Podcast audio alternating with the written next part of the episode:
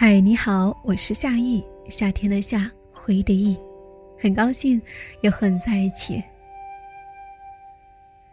在我们的生活当中，有很多手艺人在坚守着自己的手艺，他们就像是遗忘了世界的那一群人，坚守在自己的小小世界里。手艺人身上有专注，有匠心，有自在。那么今天，来跟您分享祝宇杰和葛亮的信件。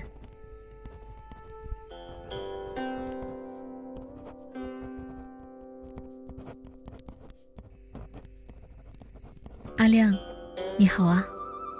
铺好纸，准备给你写信，不料陷入了沉思，越思越远，直到灵魂出窍。等我回过神来的时候，发现腿已经不能动了。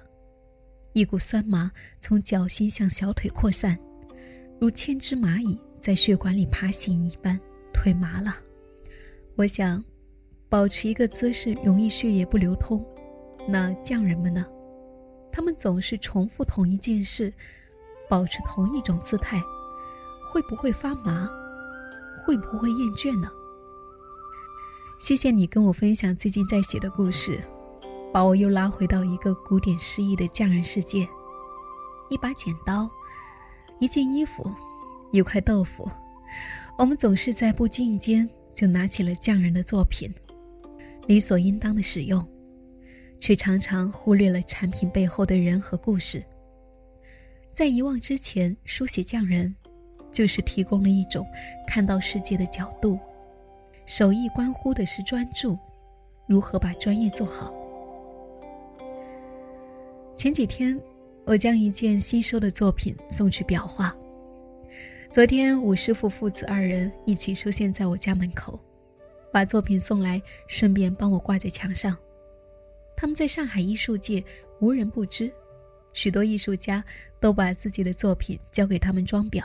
日子久了，有了默契，稍微一点，他们就知道要做成什么样。为美术馆裱的画里面。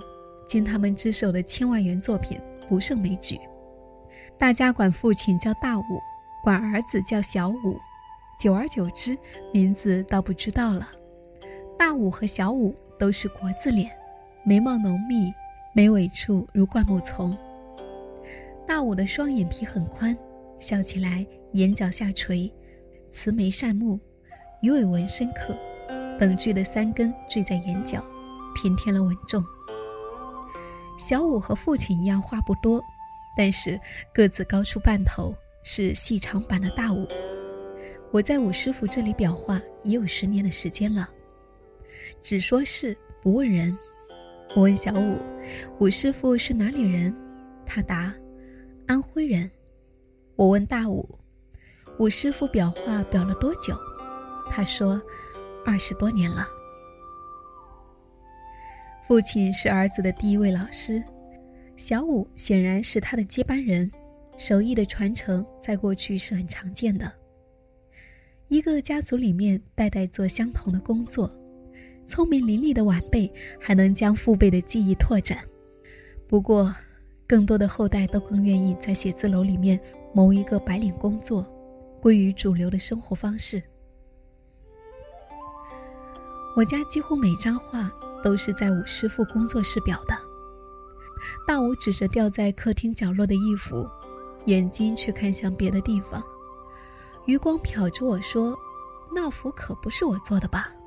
我愣了一下，仔细回忆，嗯，还真不是。那是当时为了图便利，让朋友代劳的。那幅画按照我的要求，四周留白，中间做了悬浮处理。如今，它像是被放飞的风筝，鼓鼓囊囊，左右膨胀。更要命的是，玻璃镜面反光，很多角度都无法看清里面的作品。大武说：“我下次来给你处理一下。”我常常有拿不定主意的时候，比如说，框选什么颜色，多少厚度，什么材料，多少留白，怎么处理。犹豫的时候就问武师傅，八九不离十，做出来指定好看。他们摸过的东西多，经验丰富，能够跟顶级的艺术家和美术馆合作，也算是稀缺资源。好比操作过大手术的医生和只割过阑尾的医生，显然见过大世面的那个更加令人信服。人生的反讽之一，是你明明揣着无价之宝，却漫不经心，时过境迁才体会其中富含深郁的内涵。在拥有和领悟之间，总横亘着时间差。我发现自己的生活是离不开匠人的。因为骨子里面喜欢生活有秩序，喜欢可靠。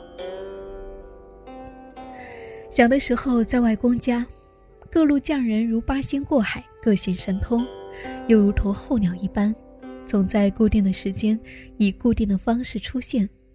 他们往往先扯着嗓子吆喝一声，再敲打几下器皿，占据街道的某个角落自成风景，你就知道。是该把刀拿出去打磨抛光，还是说该跑出来蹦爆米花了？熟悉的声音和背景，遇事能想到解决问题的人，需要什么有匠人给你拖着，这些都让你内心稳如磐石。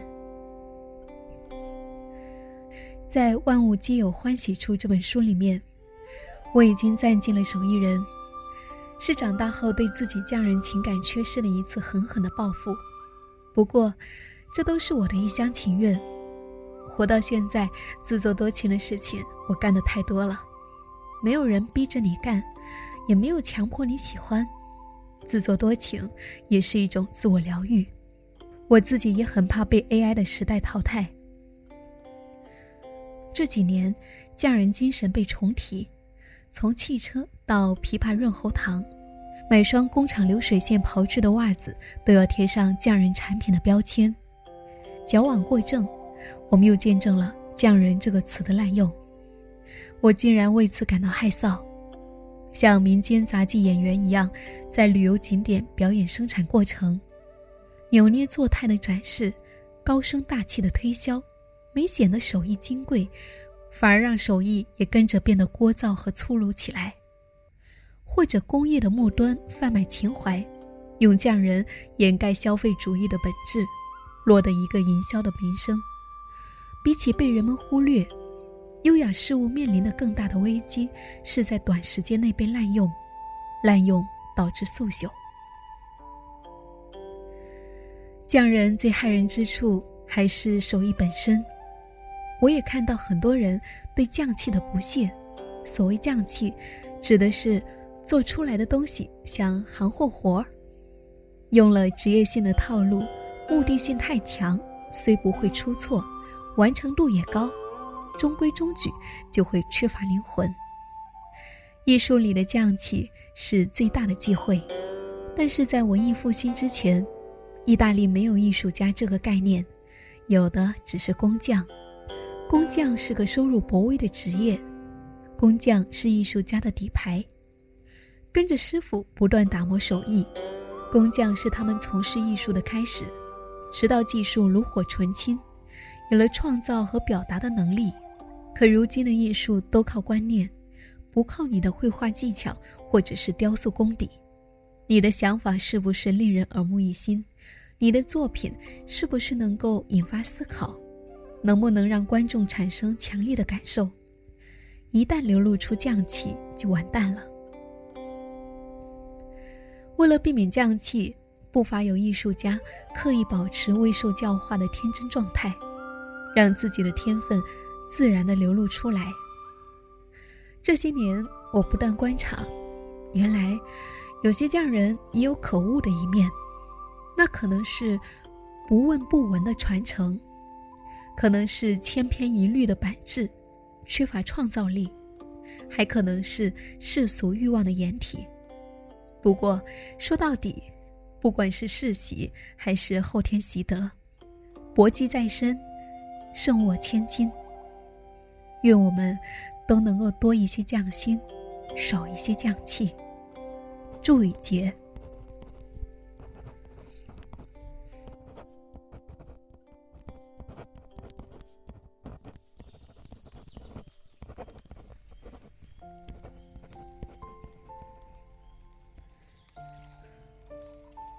雨杰，谢谢你的来信，一晃许久过去了。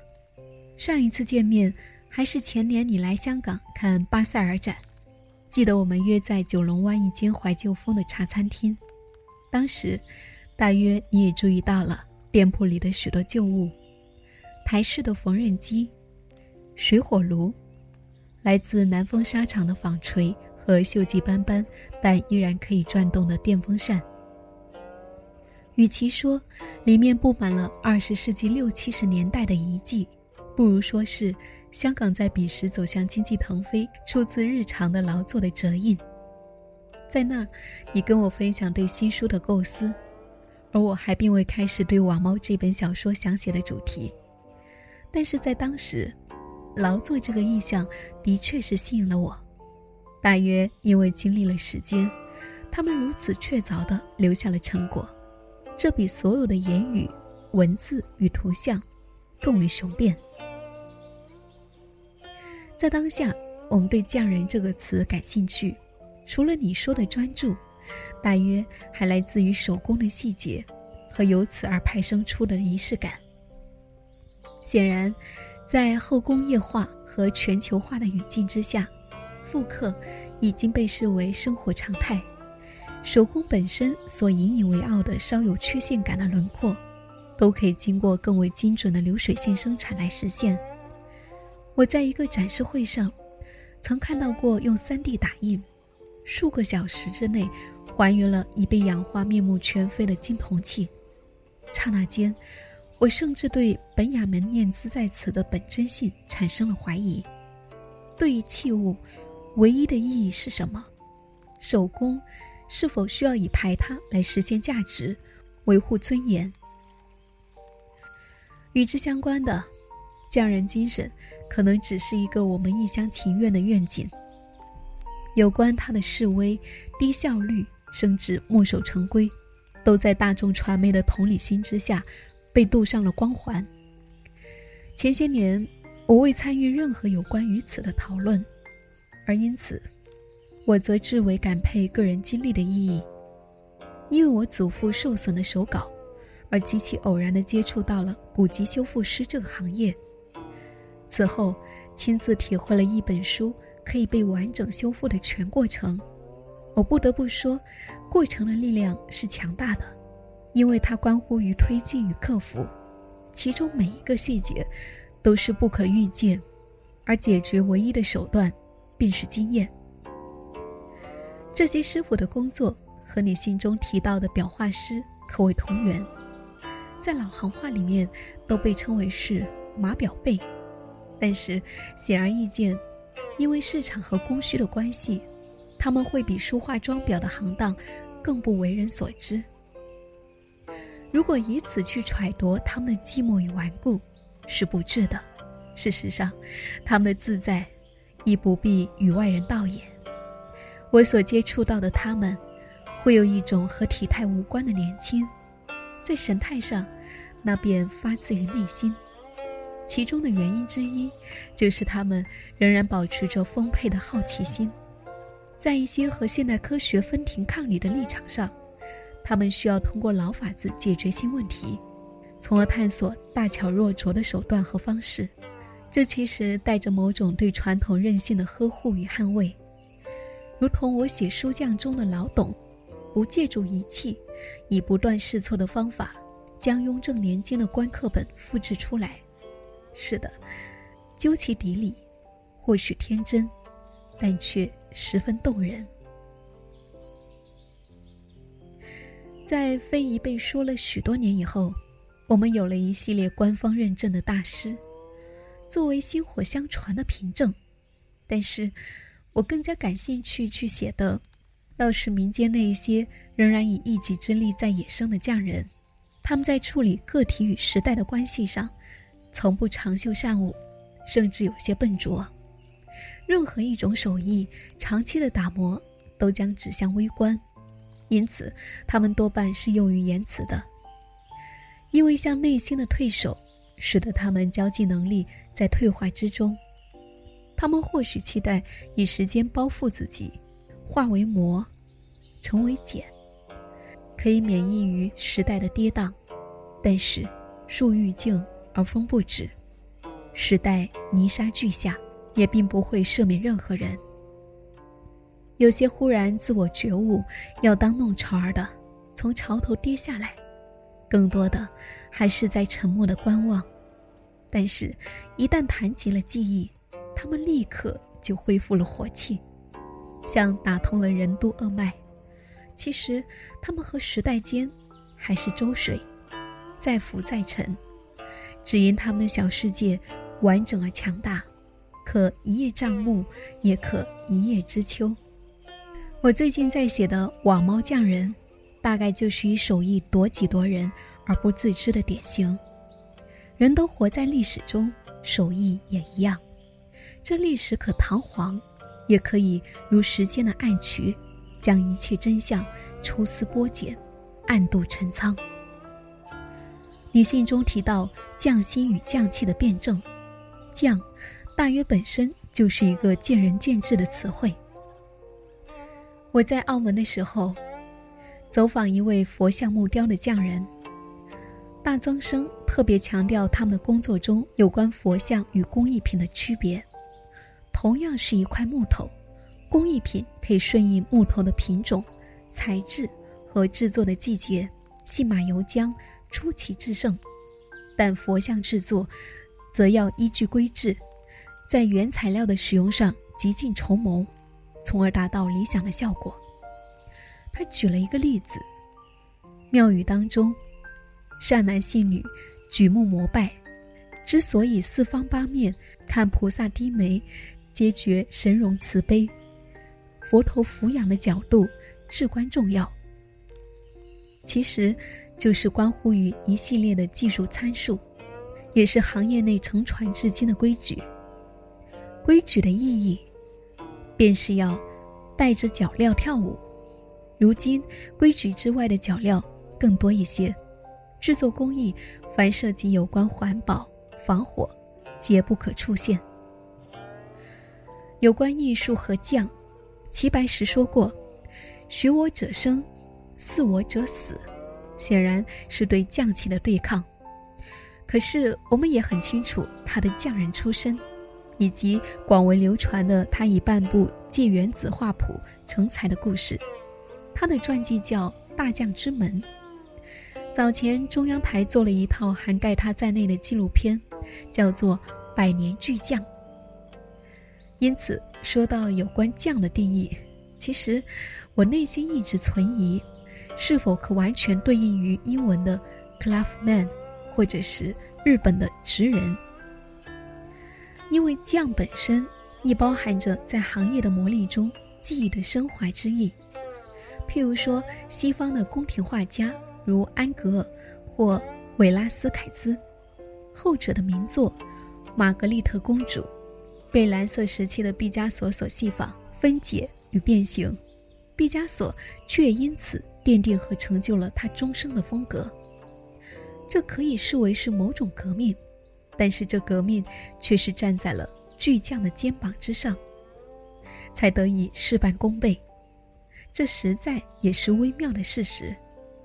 如今站在艺术史的将近一端回望，也只是因属不同的画派，各表一枝罢了。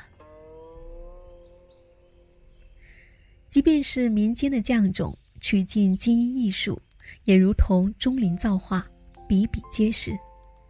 如岭南的广彩，天然的拥有与市场休戚相关的基因，这市场远至海外，有克拉克瓷和文章瓷的渊源，多半由此说它匠气逼人。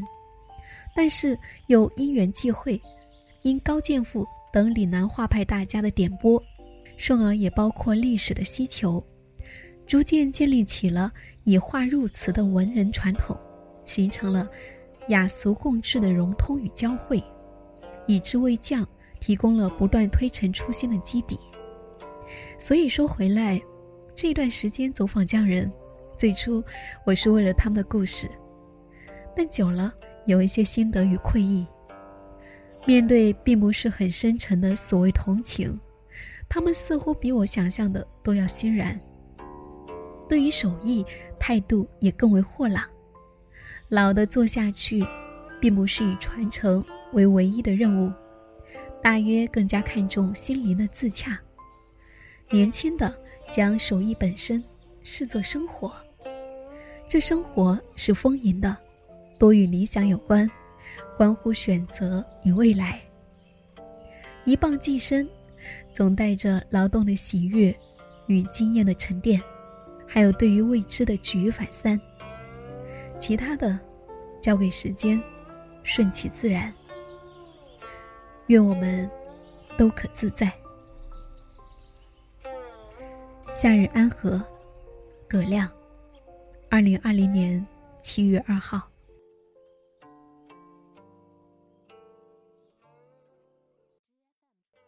纸短也未赶上岸，而非无所理所往，无心所向，却难以为一行。期待永生填不满，谁又愿试着温暖？问个不停，唯恐却是答案。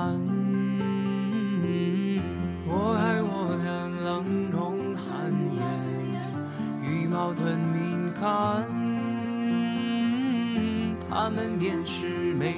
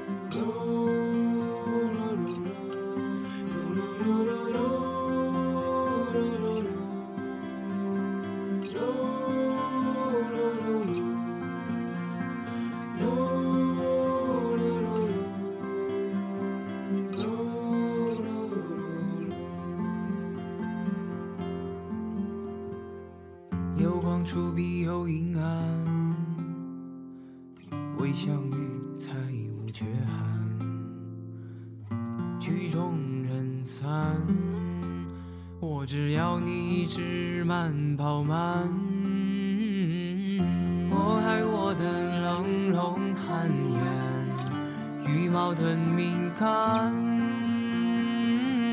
他们便是眉眼慢慢离。袅袅彼岸，我爱我的坚韧，不把与解决之谈。他们同你给予我日后雨中。